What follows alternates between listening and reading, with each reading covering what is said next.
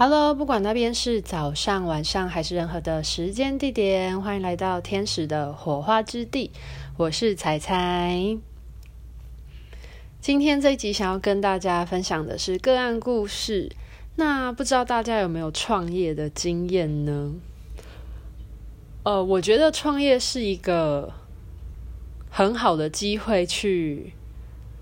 翻。翻找出很多我们很深层的内在情绪的机会。那因为我自己其实也有创业过嘛，我之前教自由潜水的时候，就是自己创立工作室。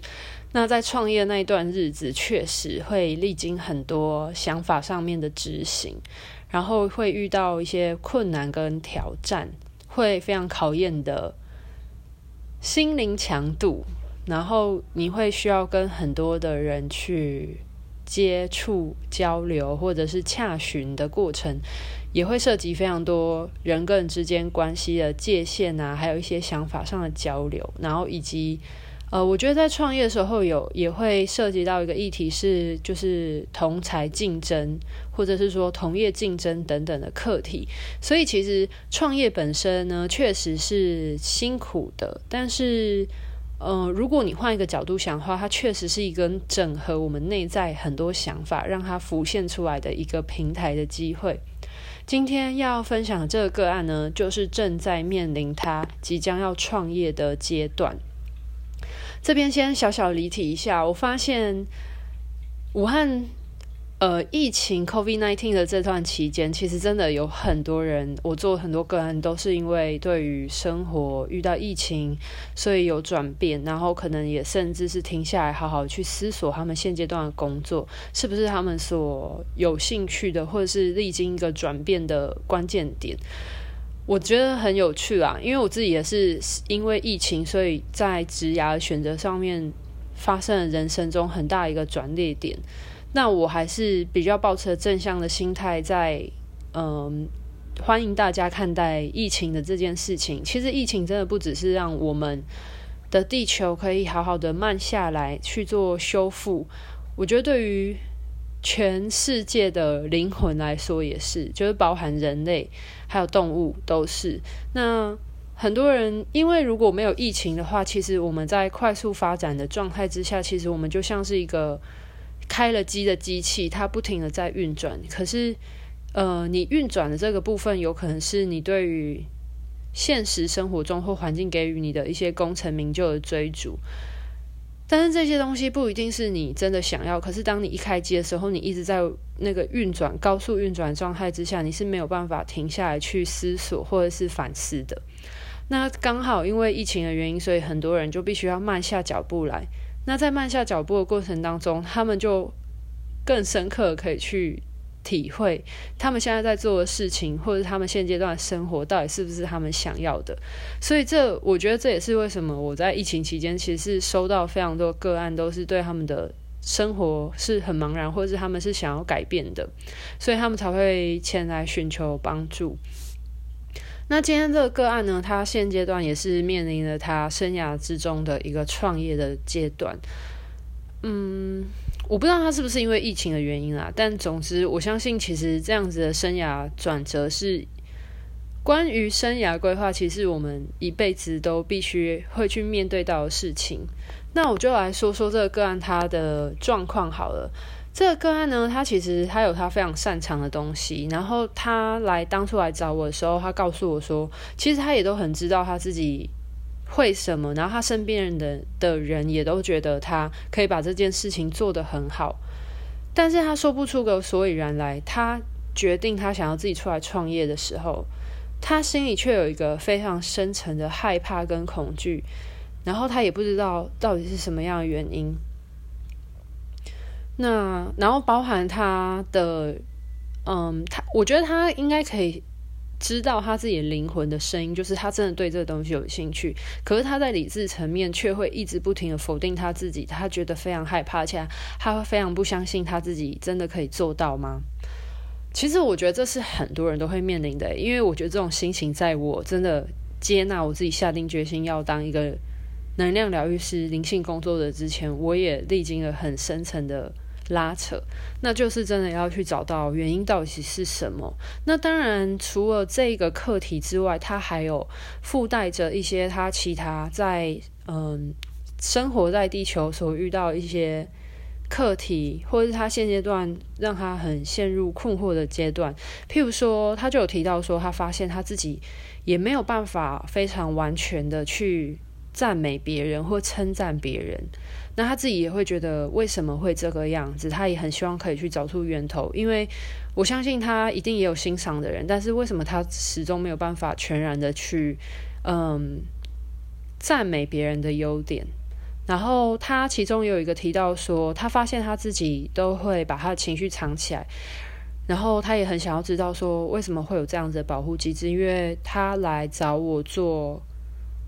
嗯。灵魂轨迹探索的时候，其实，呃，遭逢他家里，其实他的亲人有发生一些事故。那他说他，嗯、他的家人发生了这样的事情，一直到现在，他都没有流下任何一滴眼泪。然后直到他来找我，在跟我晤谈咨询的过程当中，他才真的觉得好像能够好好的聊聊这件事情，然后很自然而然的就。让他的情绪有一个抒发跟落泪的机会，但是他自己就会很好奇，说为什么，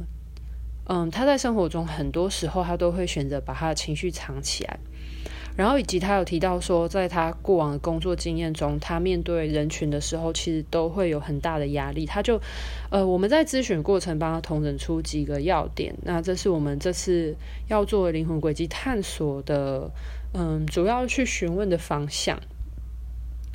那在我协助他去引导他进入他的灵魂轨迹去探索过程当中的话呢，我们在他的内在的心灵能量环境，就是他的那个心灵空间的时候呢，是来到一个花园的场景。那这边说一下，其实你在灵魂轨迹探索的时候，我们会先让你去一个可以让你的灵魂真的感到安心放松的不空间。那那个空间其实代表的是你的灵魂它比较熟悉的一个空间环境。那有一些人可能他会是在。就是这个地球的某一个场景，那有一些人其实不是，因为在我之前过往做的个案里面，也是有他的灵魂很舒服的空间，是一个很像黑洞的环境。也是有的，对，但是大部分人他有可能是在一个自然环境之中。那我们通常我自己通常会邀请他们，可能先去一个我们熟悉的，像是都市丛林之中熟悉的一个花园的空间。那他他的灵魂花园其实他就有讲到说，他的灵魂花园其实是一个就是一个圆形的空间，然后有一些圆环啊，然后还有一些圆形的步道，就是那些步道的构成是一个圆形的状态，然后中间。嗯，是它的尺寸没有到很大，就是它的内在花园尺寸大概就是一个中型的花园的概念，没有到很大，也没有很小。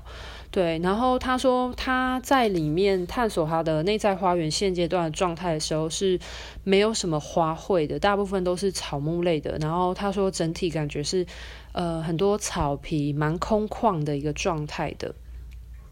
其实你去探索这个人他的内在空间、内在能量空间的时候，你就大概知道说他这个他的这个灵魂他的属性是什么。因为毕竟这是他觉得比较放松的环境嘛。那我们就在这边有邀请他的就是指导灵或者他守护灵或者守护天使，反正就不一定，就是那个陪伴着他灵魂来到地球成长。以及就是经历学习的这个这个光的意识存在出现这样子，然后个案就很有趣，他就说他看到他的守护灵是一个，就是穿着西装，他没有描述太多他的长相，可是他说是一个穿着西装，然后他说他们现在正在跳舞，就是他跟他们有一些互动，然后他就说他在跟他跳舞。然后那时候我就脑海里面就接收到一个画面，就是感觉他们在那个花园里面跳华尔兹的感觉，就还蛮浪漫的，对。然后后来呢，我们就有询问他说，为什么嗯个案他总是不太能够相信他自己，然后他总是会就是面临他现在要创业会很害怕。那这个信念它的原因，它的源头到底是什么原因？然后这时候他的守护灵就告诉他说。呃，因为他会害怕没有人能够了解他自己。那个案就讲说，其实他的守护灵带他到了另外一个空间，是说他看到是一个就是很粗糙的柏油路，然后旁边有长满很多的草。然后他说，这个路路面的旁边呢，有一个就是欧式风的民宅，但是它是在一个很像是一个很大的跨海的公路上面，就是一个跨海公路，然后很一个。柏油路这样子，然后旁边有很多杂草跟一个 欧风的民宅这样子。然后他说，他说他们现阶段的位置在一个很像是高速公路的，就是高架道路上面。可是他说整体的画面感让他有觉得一点孤单的这种这种画面的的的感受性。然后他的指导灵就说，因为。呃，个案他其实会害怕说没有人可以了解他自己，所以才会有这种孤单的感觉。然后接着的话呢，他就个案他就看到了有一个小女孩，就是。场景就突然转换了，然后转换到呢，他说他看到他眼前有一个小女孩，然后这个小女孩她是躲起来的情况，而且她在一个角落之中，然后这个角落其实有一些木条的，可以把她自己挡起来的。然后他发现这个小女孩她是出于自愿躲进去那一些被那些木条，然后把自己挡起来。可是她把自己她把自己躲进去的同时呢，她又想要出来。被大家看见，然后接着他就看到这个小女孩就站在原地不太讲话，然后他说画面是在一个很陈旧的马路旁边，可是他说这个陈旧的马路呢，他发现其实好像是在一个热闹的地区之中的一个很陈旧的马路旁。对，然后他就说他看到这个小女孩原本是在哭泣的状态，那我就邀请个案他的就是意识状态呢，就是去走上前，然后跟这个小女孩说说话。那当个案开始跟他对话之后呢，那个小女孩就带着他去。看很多小女孩制作出来的东西，然后他就说，这个小女孩她从抽屉里面拿出了很多的东西，然后很开心、很快乐，在跟她介绍这些东西。那他发现呢，这些东西呢是这个小女孩她在她的这种呃非常充满创意跟创造的她的小世界当中所创造出来的这些她自己的作品。然后他感觉到小女孩在跟他介绍这些作品的时候是非常开心的。然后这时候个案呢，他就发现说，他感觉到这个小女孩她是没什么跟别人接触的，所以他在这个小女孩在跟他介绍的时候，他感觉到在介绍之前，这个小女孩躲起来的时候，他觉得这些这些创作。的能量是没有流动的情况，但是那个小女孩她愿意跟她介绍的时候呢，当她愿意去跟别人分享，然后去告诉别人她的作品啊，以及她的这些巧思在哪里的时候，这些能量她才得以开始有所流动。那同时，其实也象征说，这个小女孩可能在她一直以来成长的过程当中，都没有人教导她如何去跟这个世界互动。因为他不知道该怎么跟这个世界相处，所以他只好他他可能很害怕别人不了解他，然后他就把自己躲起来。可是他一方面又是很希望自己被看见的，所以其实同时也有点象征着说，如果你没有机会能够好好跟这个世界交流接触的话，这些能量就没有办法流动，而这个小女孩她的创作光芒也没有机会被看见。那当我们在解读完这样子画面之后呢，然后个案就突然说，他感觉这个小女孩在告诉他一个讯息。这小女孩在告诉个案说，其实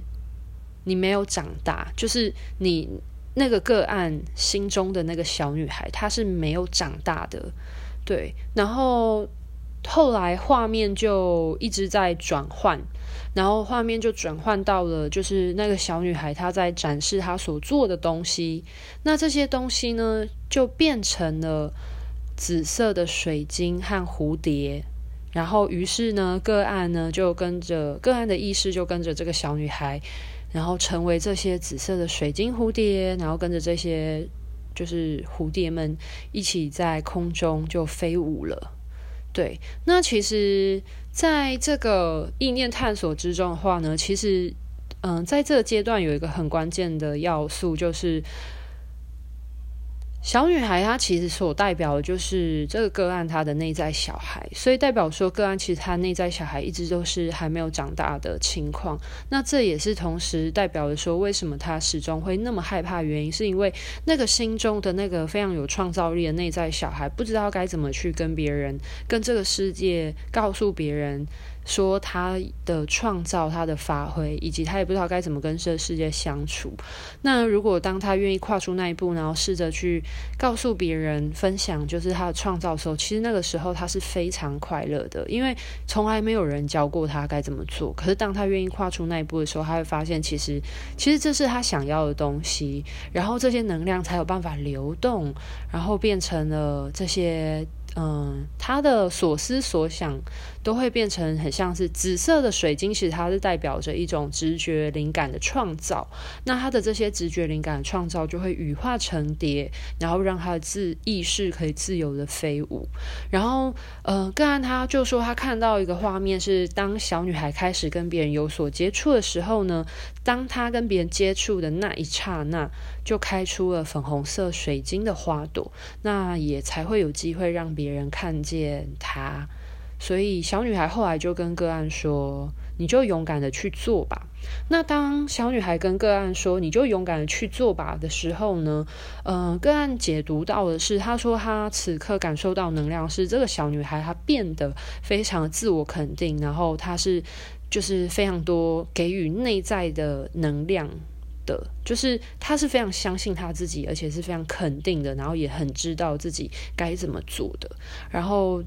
呃，他说这时候就吹来一阵非常温暖的风，而且他说这个风的能量的特质呢，是那种大地的棕色夹带着一些绿色的能量。然后这阵风呢，又把他们的画面呢带回了。就是一开始他到的那个花园，他的心灵花园之中，然后呢，个案就说他发现他的心灵花园有一点跟一开始长得不太一样。然后他说，就一开始嘛，就是一个圆形的花园，中间有可能有圆环，还有圆的，就是石子路这样子。然后他说他发现，就是花园的整体结构没有改变，可是他说却多了一些，就是。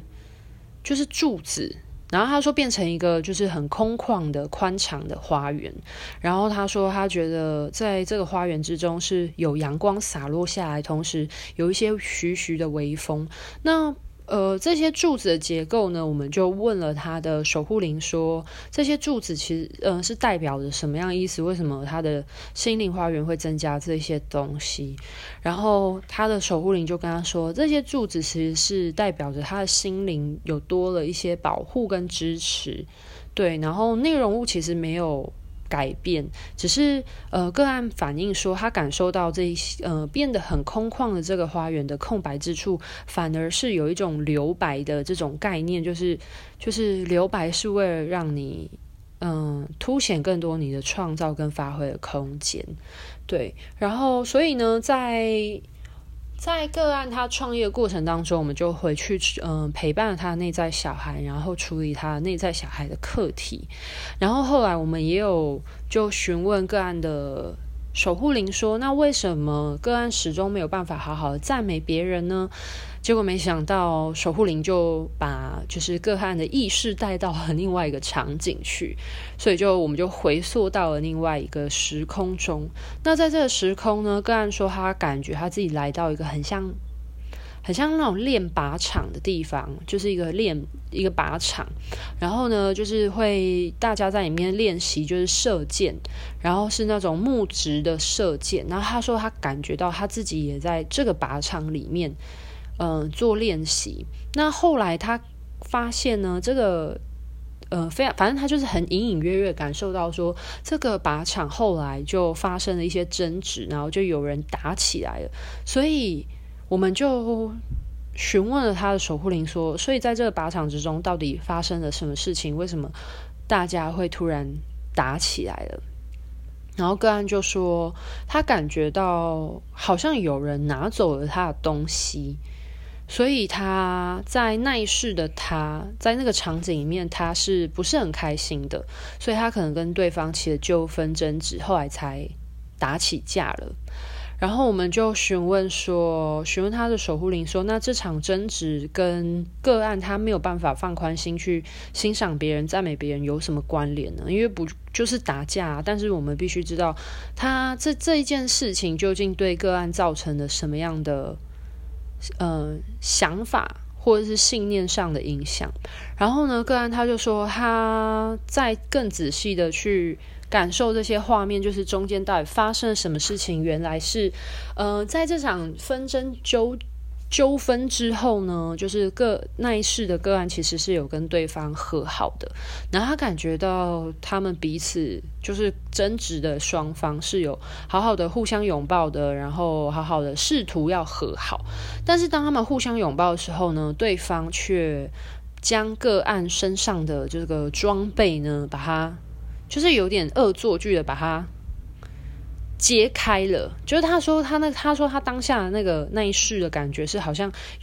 对方把他身上的拉链拉开了，然后呢，他的装备就这样散落出来。然后他的内部的这些这些装备呢，他就露在外面的。然后他就说，他发现他那一世是一个男性的化身，然后他站在一个建筑物体的里面，然后对方就走出去了，就估计是在那个靶场之内。然后他他们感觉双方看似对方要跟他和解，但是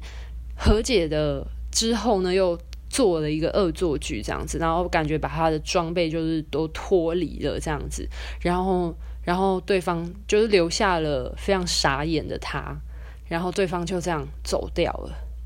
对，然后他说他感觉对方走进了一个很像是竞技场的。地方，但是他觉得那个男生好像也不是说走进那个竞技场要从事什么活动，就是纯粹他就是就是离开他们的靶场，然后去了走向了一个很像竞技场的地方，然后只留下就是个案那一世的灵魂状态，就是还在那个空间当中，然后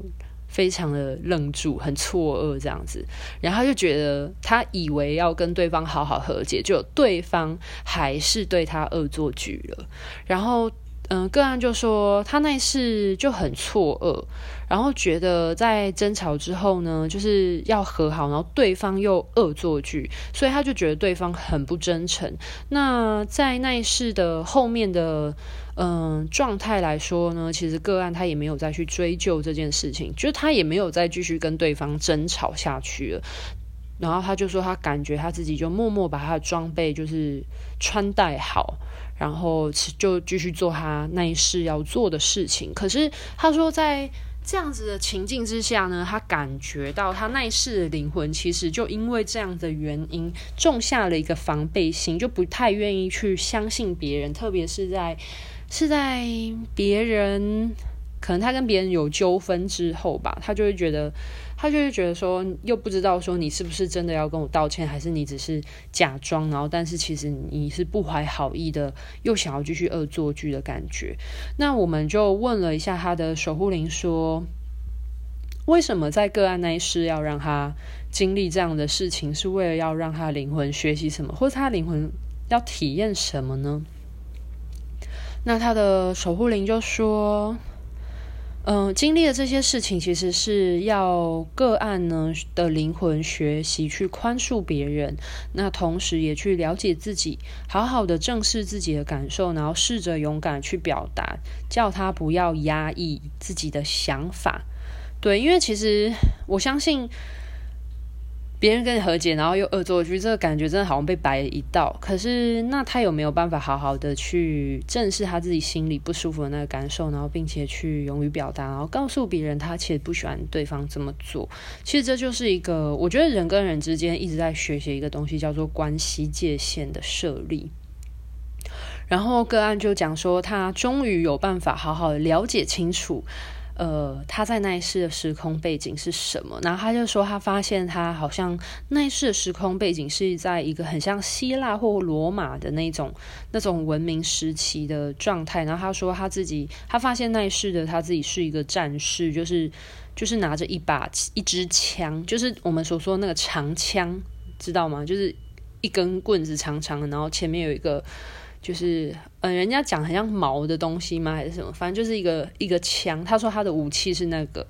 然后在世的资讯我们就没有多做探讨了。那我们就有问他，因为因为他的守护灵有提到说要学习去表达嘛，不要压抑这样子。然后我们就有顺着处理，就问了一下说，因为个案有反映到说他这一世有情绪压抑的情况。那是跟战士的那一世有关吗？还是是什么原因呢？然后这时候个案就是说，他感觉到他的画面呢转换到了另外一个空间。他说很像是一个。一口井的感觉，然后他说那口井很深，然后在底部的地方感觉是那个能量状态是那种蓝绿色偏暗的情况。然后他说有一个头发很长的女生在里面生活，可是他说那个女生给他的感觉并不会觉得不舒服，反而是很自在，然后他觉得很安全的。然后他就问了他守护灵说：“这个女生是谁啊？为什么守护灵要带他来到这个空间？”然后。他的守护灵就说：“那个女生也是你。”然后这个时候呢，就是个案就反映说，他感觉到这个井变成了一个隧道，可是是垂直无止境的延伸的这种隧道，然后里面有非常强劲的风在这个隧道里面流动着。然后指导人就告诉他说。其实你是可以处理好自己的情绪的，那你不用担心太多。他说，这个隧道它很大，它可以包容很多的事情。那即便风很大，可是其实你是感觉到舒服，而且你也是可以接受这些风的。对，然后个案他就有反映说，因为因为他就一直说风很大到，就是他完全可以感觉到他的头发在里面飞扬，就是那种。就是任谁站在这个隧道里面，这个头发都会飞起来的那种那种情况。然后我就问他说：“那你会觉得风带给你困扰吗？还是你希望，呃，守护灵可能去协助你，然后调整这些风吗？”然后他就说不会，他觉得他觉得他的意识待在这个就是这个很像是隧道的，就是空间之中，其实是。他觉得是很自在、很舒服，并不会因为风很大而感觉到困扰。那其实我觉得，在个案的情绪处理这部分，我们其实有在嗯有点拉出来去做探讨，就是说，很多时候你觉得你的情绪处理方式，你自己觉得这样好像不太好，是因为它有带给你生活中的困扰吗？还是说你这个情绪管理要有？学习呢？还是其实你是有你自己习惯的情绪处理方式，只是你觉得你处理的方式跟这个社会大众所期待认知的不一样？就是大家可以理解我意思吗？因为有一些人他的个性可能天生就比较内敛一点点，可是这个世界它其实是比较鼓励我们去表达，然后当一个比较外向的人，但是。不是代表说外向的人，全世界的人都要变成一个外向的人，或者是一个情绪外显的人。其实很多人他们的情绪是很内敛的，但是他们的情绪内敛如果没有造成他自己的困扰，或者是别人的困扰的话，其实你要怎么样去面对或处理你自己的情绪，你觉得舒服就好了。而且，呃，其实风呢，代表也是一种能量的概念。那这个这个风其实代表说，它在这个隧道里面，它是可以。很流畅的穿梭的，代表说，其实个案他的情绪是可以有很正常流动。然后他说，即便风是大的，他也觉得很 OK，他觉得蛮自在啊。那那其实关键点就在于说，个案他自己觉得在这样子的能量空间里面，他自不自在？他觉得自在，他觉得这是他喜欢的，其实那就 OK 了。然后我们就探讨一下，说是不是嗯，现在的社会环境的价值观反而让他觉得自己这样子的情绪处理方式是不是要修正的，但事实上，其实并没有所谓真的好或不好，或是对或错的方法，关键在于其实只要个案他自己觉得舒服，那就 OK 了，对啊，所以我们后来就放下了这件事情，然后我们就处理了最后一个就是个案的，就是想要了解的处理的议题的部分，就是个案有提到说，为什么他面对人群的时候都时常会觉得很有压力，这样。然后守护灵就带着个案来到另外一个时空。那这个时空呢，就是据个案的描述说，他感觉到是一个很空旷、很大的广场，但是但是人口的密度很高，就感觉是人跟人之间是贴在一起的那一种，那么多的人。然后他就说，他感觉他自己也在这些人群之中，可是他觉得他很想要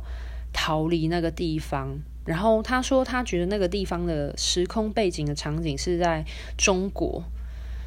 然后他说，就代表说他知道这个地方就是地广，可是地广人多。然后虽然很宽敞，但还是那个整体的那个人的那个密集度是非常浓稠、很挤、很拥挤的。然后我就。他就看了一下，就是他，反正他就发现说，他自己好像是在中国时期某一个朝代的，他在那一世是一个，也是一个男性的角色。然后他说他，嗯，就是他穿着长袍。然后他说，在那个时，我们就探讨一下，说他在那个朝代在做什么呢？不然为什么他会在一个人那么多的地方，就是很拥挤的场所里面？然后他就个案就说，他仔细的感觉一下，他那个那个场场地，那个人很多的地方，就大家究竟在干嘛？他就说，他发现大家聚在那个地方工作，那他自己。在那世的角色呢，感觉是在做文书的处理的工作，但是因为就是人实在太多太挤了，所以他后来就从那个地方跑开来，然后跑到比较人口比较少的，就是就是挤出那些人群，然后去做他自己的事情。然后他说，他感觉他自己就是挤出。那个离开那个很拥挤的地方的时候，是为了要稍微透透气。然后他发现他自己的当时那一世的角色就在那些很拥挤的人的外围走来走去，观看着他们，观察着他们。那随后呢，画面呢就转换到了说，他发现他自己，呃，好像就去搬离了。他说他后来居住的地方就没有在那么密集的人群之中，他好像就到了一个。居住在一个比较远的地方，然后在一个透过一个比较有距离的状态观看着那些在那个很拥挤的地方工作的人，这样子。然后他就说，他发现他感觉他自己那一世其实比较喜欢这样子远远的观察着别人做事。那我们后来就问了他的守护灵说，那他在那一世为什么要？要经历这种人很多的这种工作的情况，然后他的守护灵就讲说，就是要让他体验那些就是人口很拥挤的工作环境，其实是为了让他学习自由，然后同时也是要个案呢可以多学会看看自己，因为他总是在观察别人。但是他应该要学会多关注自己，多留意自己一些些，然后把更多的注意力放在自己身上，而不是放在别人身上。嗯，我觉得这个还蛮有趣的，因为就很多事情你真的没试过，你永远不知道。诶，就是呃，我觉得这是一个对比性的东西，就是。所有东西都是中性的嘛，当然有一些人喜欢热闹，有一些人喜欢宁静。可是如果你没有去过热闹的场地或热闹空间，其实你不知道自己会不会喜欢那样子的空间。所以其实你要如何去探索你这个灵魂它真实喜欢的，它的属性类别是什么呢？就当然我们要顺着我们的喜好兴趣嘛。那另外一方面，为什么我们要增加很多我们在生活当中的尝试跟刺激，多元刺激的原因就是因为你真的要做过，你才会知道你喜欢这种感觉吗？还是你不喜欢？对啊，那那我相信个案他去经历过那种人潮很拥挤的这种工作环境，他才会知道他的灵魂其实是比较喜欢保持一点点距离，然后观察着大家的。对，那最后，因为其实我们个案他要问的探索的信念，其实都就是都处理的差不多。那到最后离开之前的时候，个案就稍微理解他说，呃，稍微问了一下他的守护灵，说他的感情观部分，因为他就有提到说他不是一个很会依赖他的伴侣的人，然后指导灵就就是非常的简单的回应他说，嗯，没有什么问题呀。就是一种非常肯定的状态，然后我们就我就有跟个案稍微讨论这件事情，然后他就说，因为因为他觉得他自己是不是在感情里面会太太独立吗，或是太太淡定这样子，就是他不太会依赖对方，然后他就说，对，可是我觉得这又回到了那个价值观的部分，就是很多时候你。